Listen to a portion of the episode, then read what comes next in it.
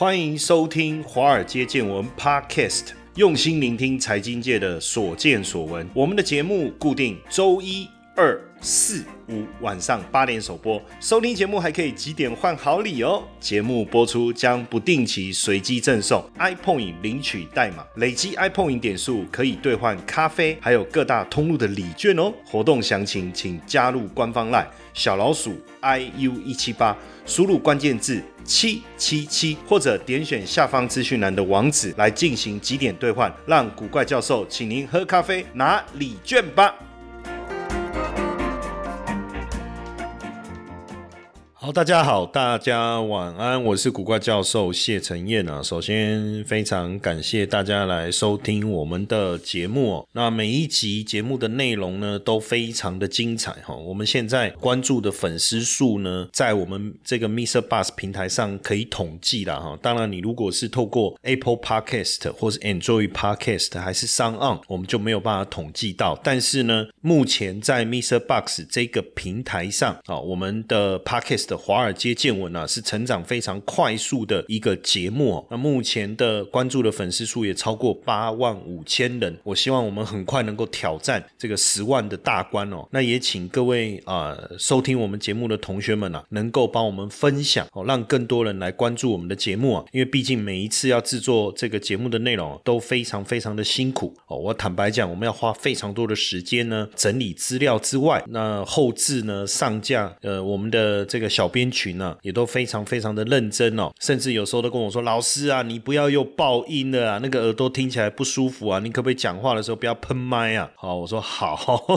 然后还有不然就是说中间呢，有时候我们会停顿嘛，一顿呆嘛。我是觉得无所谓啊，可是我们的小编呢，他这个非常的严格，包括比如说我吞口水哈，或者咳嗽，他都会把它剪掉，所以要花时间去后置。那所以也希望大家支持我们哦，在这个华尔街见闻。那我们的节目选项当中，如果大家注意看，Mr. Bud 的平台上面有一个支持的一个按钮哈，那点进去呢，如果你能愿意当我的干爹啊哈，Sugar Daddy 嘛，是这样子讲吗？我也不知道有没有讲错，呃，可以来抖内哦，抖内，然后或者是直接订阅我们的财经研究室。那订阅我们的财经研究室呢，我们当然也会回馈给大家呃非常丰富的学习内容哦，包含每周一上午这个三十分钟的这个周报，还有礼拜二。到礼拜五十分钟的日报，以及每个月会有一次两个小时的这个台股同学会以及美股同学会，哈，各两个小时。那大家可以选择适合你的学习方案来订阅，那也是给我们除了我。还有我们的这个呃研究团队以及我们的小编团队哦，最大的支持跟鼓励，因为毕竟我们从前年哦，不能再讲去年了，我们从前年七月七号制作这个节目到现在，我们一直非常努力哦，希望呈现最好的内容给大家哦，也希望大家多多支持我们。好，那今天呢，跟大家聊一下高股息 ETF，为什么呢？台股呢连续三年，二零一九、二零二零、二零二一，连续三年涨幅都超过两成哦，不止基金的规模推升到前。前所未有的高度啊！连这最近啊，我们看从去年，应该说很多的 ETF 哈，呃，出来募集都募得非常非常的好啊。其中如果呃，尤其是有这种所谓高股息概念的 ETF 啊，哇，更是吸引人哦。那我们的国民 ETF 哦，国民 ETF 元大高股息哈，一度暴增五百亿哈，暴增五百亿。那国内当然我们有好几档的高股息的 ETF 哦，规模都非常的惊人哦，规模非常的惊人。哦，成长也非常非常的快速。其实除了这个呃零零五六这个叫国民 ETF，它是最早的啦。哦，大家也比较熟悉这一档。其实后来也越来越多的跟高股息相关的 ETF 哦，包括其实有一个我自己也蛮喜欢的，叫做高息低波。因为大家也知道，我我们做财经领域的研究哈，那尤其是在学术这一块，我们做了非常多的一些测试哈，跟这个资料库的整理啊，其中有个概。念念啊，叫做高息高值率，这个没有问题哦。高股息啊，高值率这没有问题。但是我觉得，如果再加其他的一些筛选机制进来，会不会更好？所以呢，呃，元大的高息低波，就是在把波动比较低的哦，再把它纳进来做一个筛选机制以后，也也是一档 ETF 哦，这个也是相当惊人哦。那一般来讲，ETF 当然它持有的股票的数量会比较少，多还是少？大概三十到一百，然后三十到一百，相对基金。来讲，应该数量稍微多一点哈，但是对这种所谓比如说 S M P 五百这样，它就稍微少一点，因为这种比较偏向一个主题式的概念嘛哈，主题式的概念。那因为去年就二零二一年哦，上市贵公司台台股的上市贵公司的获利呢，呃，会超过新台币四兆，会超过四兆。那如果我们按照台股啊配息率，就他赚的钱，他十块钱会配多少出来？配六块，那就是六成来计算的话，哈，今年有机会哦，有机会，总共发出来的这个股息呢，可能高达二点五兆，哇，这个很惊人诶，二点五兆哈。所以对于有这种能够持续有现金流的人来讲，确实是一个非常好的一种参与股市的一种模式嘛，哈。那因为呃，在一月四号哦，这个。台湾高股息啊，就是零零五六，我们刚才讲国民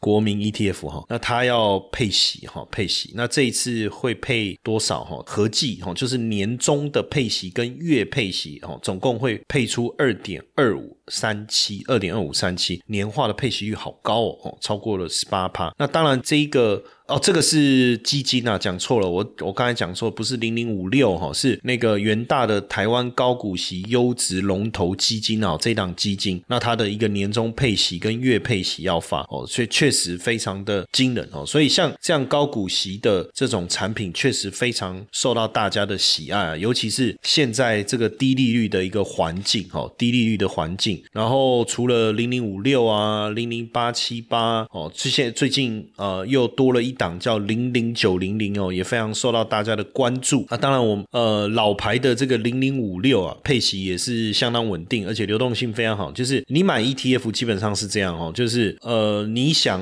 买的时候你就输入零零五六嘛，哦你想买的时候你就输入零零九零零嘛。那你想卖你就看你自己手上有几张，你想卖几张就卖几张，只要这个价格你觉得 OK 你就卖掉了嘛。所以它的流动性是相当好哦，也不至于说要买的时候买不到，要卖的时候卖不掉，或者是说。呃，相较于基金来讲，我觉得少了一些所谓赎回的流程哦，少了一些赎回的流程，基本上它是变成是一个比较方便的一个一个呃手续。对不对？就是我要买，我就按买进；要卖就按卖出啊。那包含这个零零八七八，在去年七月挂牌，交易量也其实也是相当惊人哦，相当惊人。那当然，去年十二月初的时候，零零九零零算是异军突起了哈，因为殖利率号称哦，不要讲号称了，讲标榜好了哈，这个十将近十趴，所以真的是轰动木林加隆板高了哈。那零零五六已经成立了十四年了，已经。成立十四年，所以我们叫它国民 ETF，这个就是所谓元大高股息哦。那零零八七八是成立不到。两年零零九零零非常的年轻，才刚开始，所以大家也很关注嘛，哈。那零零五六是追踪从台湾五十跟中型一百当中一百五十档股份，去选择未来一年预测现金股利值利率最高三十档作为成分股了。那零零八七八呢是叫做 ESG，我刚才就特别讲到嘛，现在都讲求 ESG 永续高股息精选三十指数啊，等于你要他先先把这个 ESG。评分数、评级分数高的，先做第一步的一个筛选，再把过去三年平均年化值利率高的三十档挑出来作为成分股哈。那零零九零零是做什么？它是追踪台湾高股息特选台湾高股息三十指数了。那当然，他希望能够贴近实际配息的结果哦。比如说，他已经宣告股利啊，然后或者是他用他的获利去计算今年可能发放的这个股利，来去计算哪一些是属于高股息的一个标。的哈，所以简单来讲，零零五六叫做预测未来一年，零零八七八是参考过去三年，那零零九零零就是我当下马上计算，我的预测是透过你的获利乘上你过去的股利发放率哈。那当然有一点不同，但是其实股票所选出来差异性也不是这么大哈。那做一个比较哈，呃，零零五六哦，零零五六是二零零七年就成立的哈，成分股就是三十档，一年成分股会调整两次哦，大家特别注。注意，那配息固定一年就配一次，哈，配息一年就配一次。那成立以来，因为它是二零零七年十二月底成立哦，成立以来累累计的这个绩效已经高达一百五十八趴了哈。所以如果你二零零七年放到现在啊，其实这个绩效也翻了一倍多了哈。那零零八七八呢，是在前年七月。二零二零七月成立的哈。那过去选股就是用过去的殖利率嘛哈。刚才我们有讲到，一年成分股会调整两次，它是季配息二五八十一，所以一年会配四次哈，一年会配四次。那特选高股息是去年十二月初募集的哈，募集也是持有三十档股票，一年也是配四次。现在息是越配越多。我记得以前我在基金公司的时候，那时候我们要去代理这个国外的这个基金哦，那代理国外的基金进来，其实要在台湾推广找投资人来来投资，其实也不是一件容易的事情。所以我们当时要办很多的这个 roll show，roll show 就是叫做呃呃路演，叫做公开说明会啦，哈，大概这个概念，当然就会来听啊。可是你知道，其实市场也很竞争啊，因为很多的基金嘛，哦，那你要讲你自己的基金有多好啊，多吸引人啊，其实这个费了很多的唇舌啊，哈，那其实也募的不是很好。那后来呢，呃，因为有我们就一直听到，就是投资人会说来听的这些投资人会说啊，有没有配息啊，有没有利息啊，什么之类的哈。哎，这个时候我们当然我们也不能说有啊，没有嘛，明明就没有，我们不能说有，那怎么办呢？这个当中当然我们也透过基金公司的立场去跟投资人解释啊，其实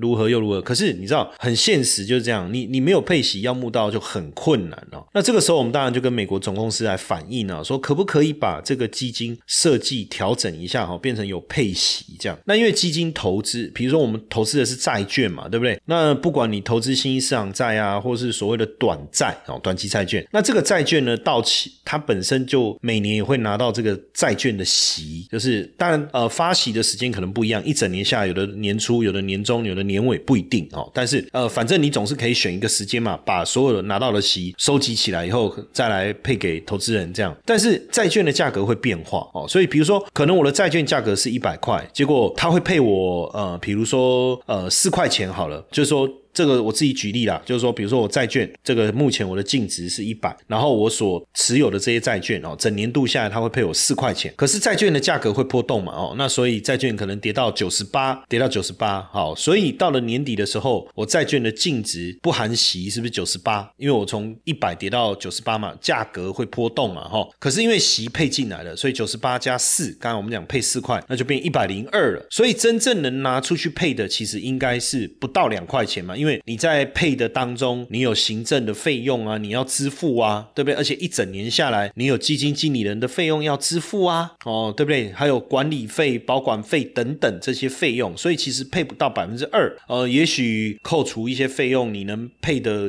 不多，也许百分之一甚至更少，不一定的哈。那这个时候，如果你还要配超过啊，比如说你你你 guarantee 投资人说啊，我会配三趴给你，好，或者我就。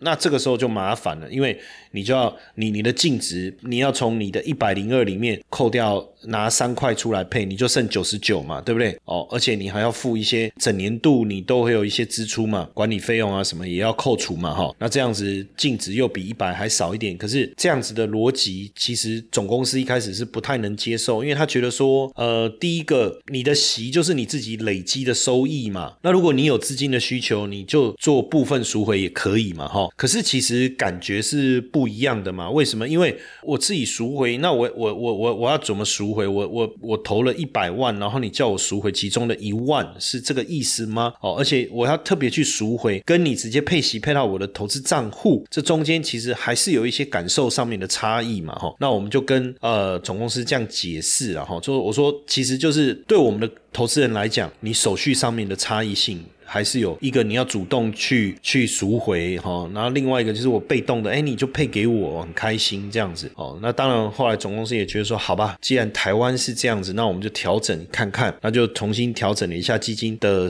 结构嘛，然后每每年就配息一次，那我们就调整完，我们就用这个角度开始又重新去找资金嘛，募集资金。哇，没想到大受欢迎呐哦，这个连总公司都吓一跳啊，因为我们募集的资金就快速的成长，到后来那个。总公司就说：“哎，那我们要不要改成 季配息啊？会募的更好，这样子。” Hello，各位粉丝们，大家好，没错。又要发好康的给大家喽！谢 P 的台股 App 呢正式上架喽！想要知道谢 P 是怎么选股的吗？没时间上课学习没有关系，古怪教授台股 APP 将谢 P 二十多年实务经验的选股策略完整呈现在 App 当中。现在呢，下载 App 还可免费获得谢 P 的选股教学影片哦！请到我们的官方 LINE。还没加入的，请在好友搜寻小老鼠 i u 一七八，在官方 LINE 里面输入英文字母 A P P，就可以免费取得教学影片和 App 的下载链接哦。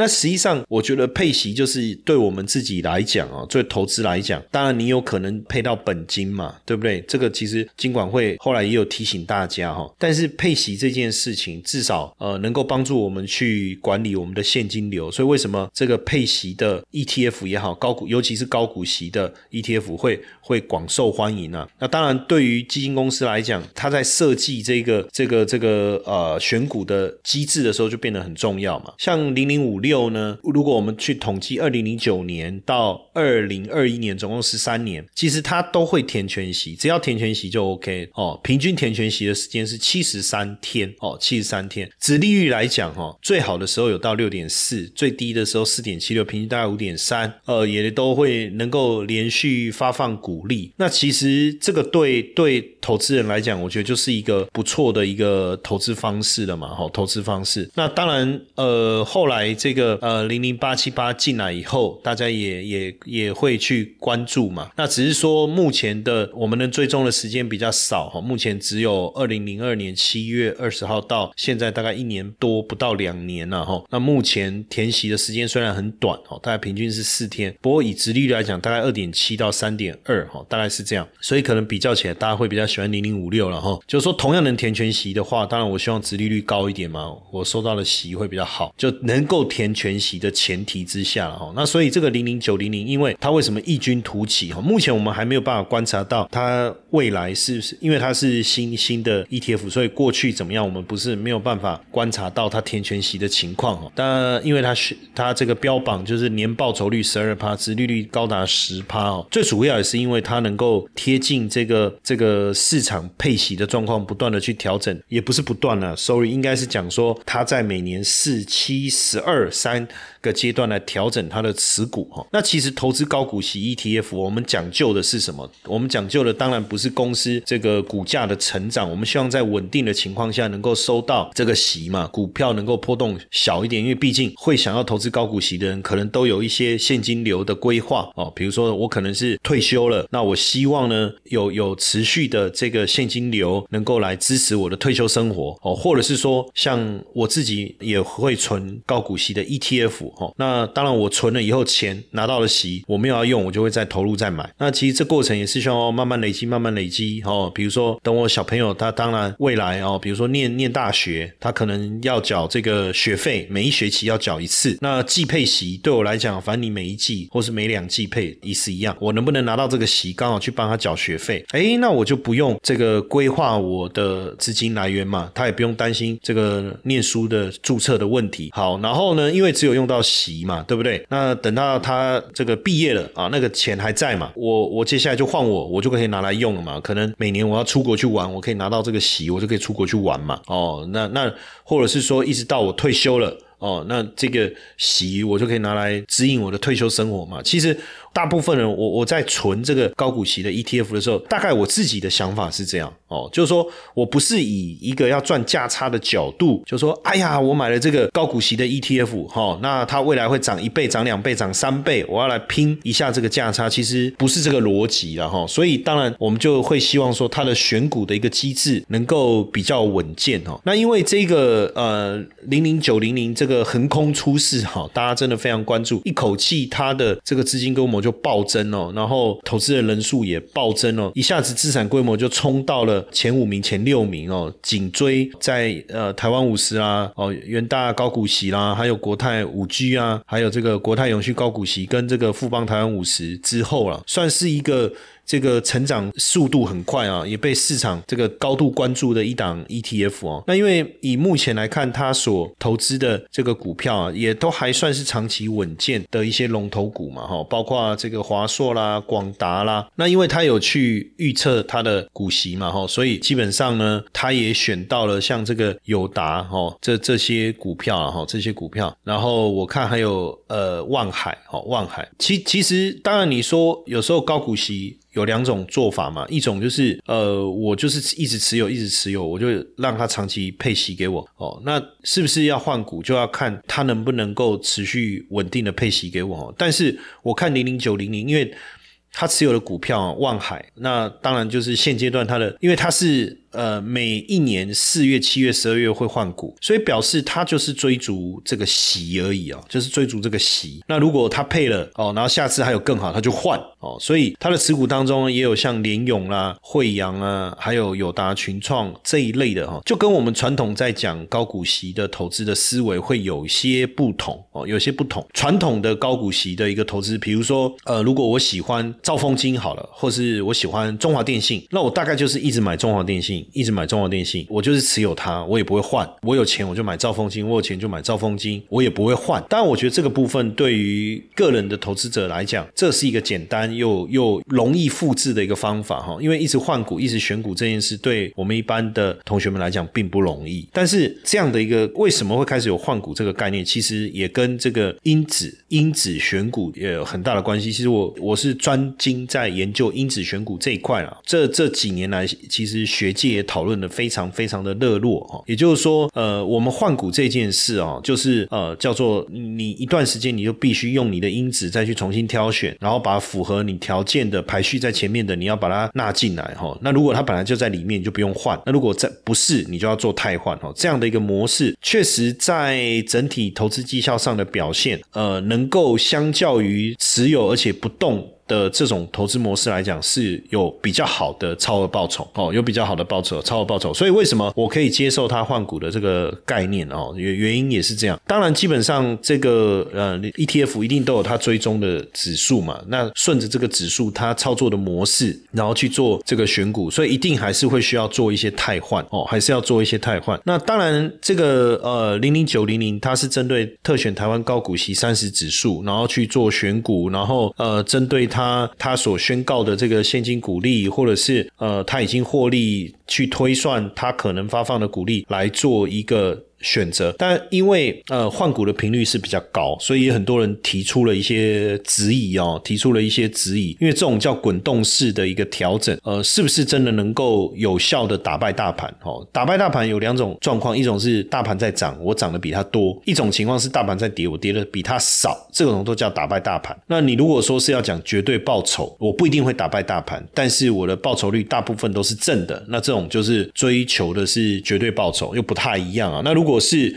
打败大盘，确实，我们看它所提供的这个回撤的一个数字来看，长期来讲确实是有打败大盘哦。但我在还是要不断的强调，打败大盘的意思不是它永远都是赚钱的，而是大盘涨，它可能比大盘涨的多一点；大盘跌，它会跌的少一点哈。那因为回撤的结果，含息的年化报酬率是十二点七啊。那当然市场讨论的非常的多哦。那一年领四次，这样到底会不会有影响？其实从它的整个交易成本来讲，呃，是比一般的高。高股息稍微多一些些，但是我也还这个差距也还在百分之一之内了哈，百分之一之内。当然，我觉得买高股息跟买一般的 ETF 有什么不同？比如说以零零五零跟零零五六来做一个比较好了。零零五零以价差为主，资本利得比较少，资本利得就是股息啊，我们讲股利好了，不要讲资本利得，就是。零零五零以价差为主哦，那它的股利的其值率相对是比较低的。那零零五六会买零零五六的人，可能主要还是比较呃 focus 在这个息的部分，对不对？哈，那所以当然长期来讲，只要股市多头都会填息嘛。但是因为这个这个零零五六可能追逐的是股利为主哈，那我们就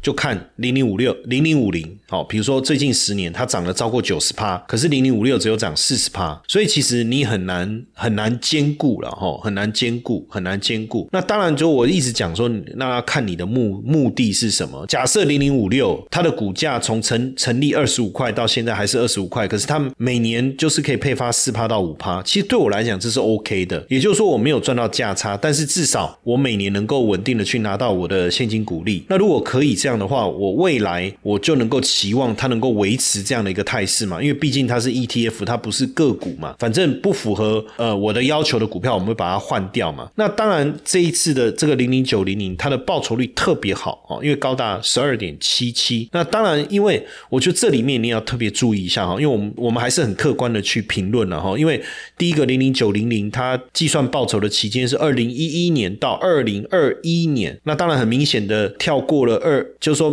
过再往前的，比如说零八年金融海啸这一段并没有拿出来做计算嘛。那因为这个时候是全球金融海啸，大家开始印钞票哦，降息，那对对于殖利率来讲是特别吸引人的嘛，而且台股是多头，对不对？